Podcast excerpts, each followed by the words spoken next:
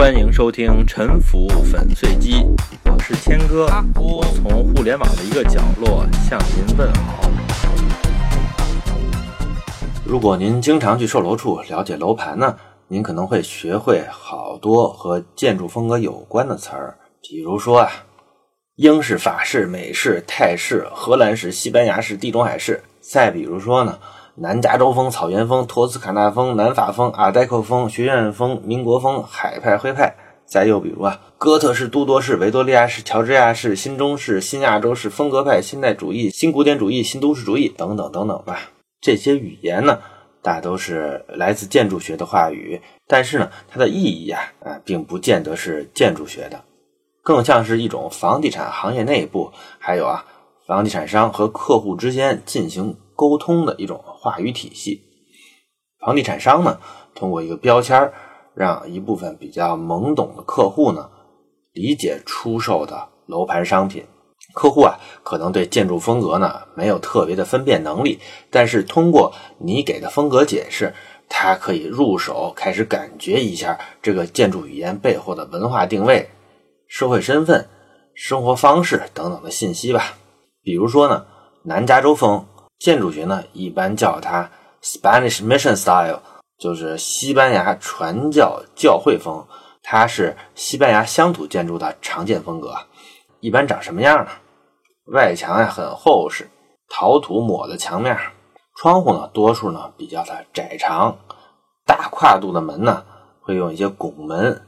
屋顶呢是橙色的瓦铺的，外观呀非常朴素。在有些局部呢。会很少量的用一些古罗马的柱头、拱券这些建筑语言，但是如果不进行任何说明的话呢，客户对这个建筑风格呢可能是看不懂的。这个风格有什么好的呢？但是如果你跟他说这是南加州风格的建筑，在他的头脑中呢就会浮现出一些画面，比如说明媚的阳光、棕榈树、富裕的、健美的。冲着浪、吃着烤肉的加州人，甚至是好莱坞明星，甚至乔布斯，他们呢生活在这种啊朴素又宽敞的这种暖色的、带有尖尖的屋顶的大房子里啊，有了这样一个画面呢，他们就更可能欣然买单了。房地产专业人士在每一个新项目啊，总是想给客户一些听起来富贵、听起来有文化又稍微新颖一点、最好别人没有的风格。这里边富贵新颖。我认为是相对清楚的，而有文化呢，这个就比较模糊了。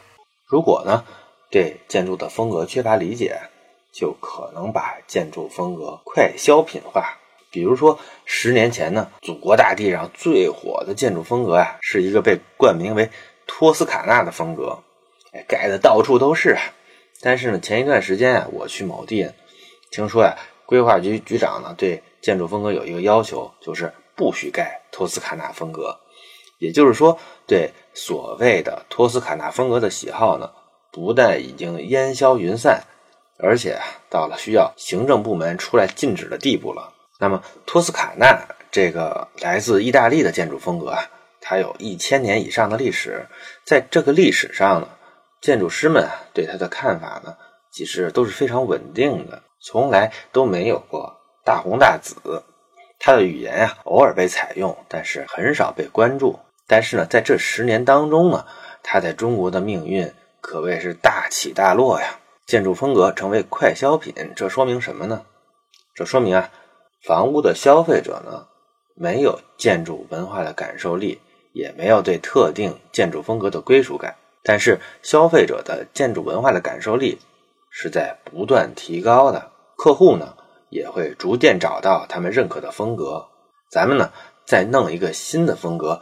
我胡说一个，比如啊，什么京都东山六波罗风格，或者呢，意大利科莫湖贝拉吉奥风格啊，搞出一些新颖的名称呢，就可以统治百分之八十的客户。这种情况，我认为啊，会逐渐成为历史。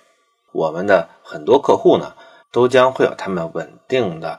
文化身份的认同和独立的建筑审美，客户的文化偏好之间呢是有差别的。听凤凰传奇的客户和听莫扎特的客户，哪一个更喜欢新中式风格呢？喜欢吃麻辣小龙虾和喜欢吃冷乌冬面的客户，谁更喜欢维多利亚风格呢？开 Mini Cooper 的和开凯美瑞的客户，谁更喜欢现代主义风格呢？上面这些问题呢，听起来有一点荒谬，但是这些问题啊都是成立的。能问出这些问题，就说明呢，对客户的文化属性的判断上就开始上道了。我呢，在下面讲一讲，在未来的市场上，风格会有什么趋势，什么样的风格会最流行。中国市场上的建筑风格呢，是受到了国外的强烈影响。国内外的发展趋势，从长线上看是一前一后，国外在前，中国在后。中国近代呢，先是引进了意大利巴洛克风格，盖了圆明园的西洋楼啊，从而呢就诞生了中式巴洛克风格。在近代的中国，盖起了各种西方新古典风格的建筑，这些和中国建筑结合呢，我们就管它叫做民国风建筑。在整个这个时代呢，中国的建筑风格都跟国际跟得很紧。西方在一九二零年代。刚刚出现现代主义建筑，到了一九三零年代，这种风格啊就被引进到了像北京、天津、上海、厦门等等地方吧。一九四九年之后，受到苏联的影响呢，出现了民族风格的现代建筑，比如说人民大会堂、北京站、民族文化宫之类的。到了一九七零年代呢，引进了社会主义大板楼。社会主义大板楼啊。这种风格在欧洲其实啊也没出现多久。改革开放之后呢，全世界的当代最精英的建筑风格啊，从最严肃的到最疯狂的，在中国啊都出现了。从大趋势看，不管是建筑的风格、功能，还是建筑的施工技术和工艺，中国的建筑市场呢，全都是在全球化的道路上。但是从短线上来看呢，趋势可能就没有那么清楚了。商品住宅在中国大量出现的只有二十年的时间，在此之前，影响建筑风格的主要是建筑师，比较简洁、严肃，或者说呢比较廉价的现代主义建筑风格啊，是主要的类型。但是在住宅商品化之后，为了提高市场竞争力，住宅的风格呢就开始更加的多元，其中呢模仿欧洲各种地区各种风格呢。就形成了若干个风情系列。此外呢，也有用中国传统建筑符号的本土风格系列，五花八门，像走马灯一样的登上了市场。这种情况呢，让人看的有一点晕头转向。但是呢，不要着急，我们先看看国外的住宅建筑风格是怎么发展的。如果你去东京，你会发现十个集合住宅项目里啊。有十个都是现代主义国际风格的，也就是说，现在东京新的住宅项目，他们呢不会去试图模仿任何历史建筑的模样。这些建筑呢可以放在任何国家、任何城市，你不会认为它的风格是有一个特定的地域来源的。风情化的东西呢，在东京呢早就没人搞了。为什么呢？因为在他们的市场上呀。客户要求二十一世纪的建筑呢，就要有二十一世纪的时代精神，设计要能够反映当代的建筑材料和建筑技术。如果我们去纽约看呢，也会发现同样的现象。十个项目里啊，有十个都是非常现代的。东京、纽约呢，这是全世界设计最发达的城市，他们的市场上呈现出了国际风格一统天下的趋势。变化和丰富性呢，是在这种风格内在细分的。我想呢，大家最好能够注意到这样一种情况，但是是不是在发达国家风情化的东西已经完全淘汰了呢？显然也不是。反方向的例子啊，很容易举出，比如说在加州的 Santa Barbara，当地的法律规定呢，只能用 Spanish Mission Style，就是这种所谓的南加州风格呀。所以在 Santa Barbara，你看到比较现代的房子呢，反而是这种法律出现之前很老的房子。在德州奥斯汀呢，德州大学的校方啊，曾经聘请瑞士著名的建筑师事务所 Herzog de Meuron 来设计一个现代建筑，但是呢，地方政府啊就没有批准，因为呢，当地有一个规划的规定，说只能用 Spanish Mission Style。校长认为啊，政府的这些规定呢，是干涉校方的自治权。他为了抗议呢，就愤然辞职了。但是这个现代建筑呢，到最后也没有盖成。这大概是十年前的事情。像南加州风格这种乡土建筑风格呀，在美国，特别是在二三线城市呢，还是有巨大的市场的。我下面用一个项目实例来说明一下。这个项目呢，是我在沉浮粉碎机的第二十九期和第三十期曾经提过要介绍的美国犹他州盐湖城市中心的 City Creek Center 项目。我这次呢，也来把这个坑来埋一下。首先呢，我想说盐湖城啊，在美国是和中国的文化背景有点相似的地方。它呢是摩门教的中心啊，所以它的文化当中呢，有一种崇拜组织、崇拜权威的味道。这个教派的信徒和宗教工作者呢，占据了该城市的相当一部分人口。这个教派有什么特点呢？从经济上呢，它是崇拜自由资本主义的。他认为啊，人们痛痛快快的赚钱呢，是一种美德。这个教派有很多的宗教领袖啊，都是成功的商人。在社会上是有一些保守的，在政治上是偏右的。美国说的偏右呢，在我们中国呢，可能是反过来说的。当然，这个城市啊，也不是铁板一块，不是人人都是摩门教徒。这个城市也不是所有人都是搞石油、采矿、金融的，还有大量的 IT 行业的从业者，他们呢，也是一个高收入的群体。上面呢说的是人口，下面呢再说说这个项目的位置。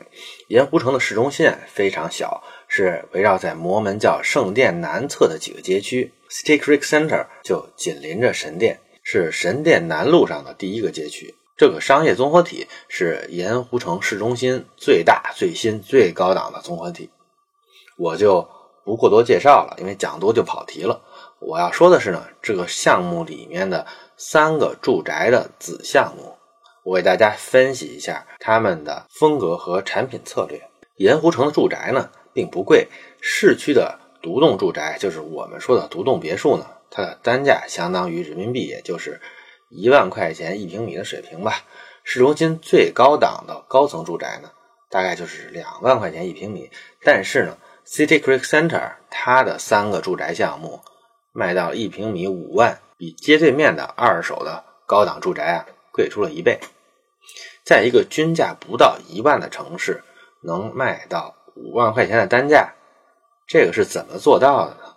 我想每个搞房地产的人呢，可能都感兴趣。首先呢，是这个区位当然是最好的，在全市最新、最大、最高档的购物中心里面，吃喝玩乐是一应俱全。再者呢，模样新、配置高、装修豪华，为了多卖几万块钱呢，多花点成本也是必须的。否则的话，客户会觉得不值。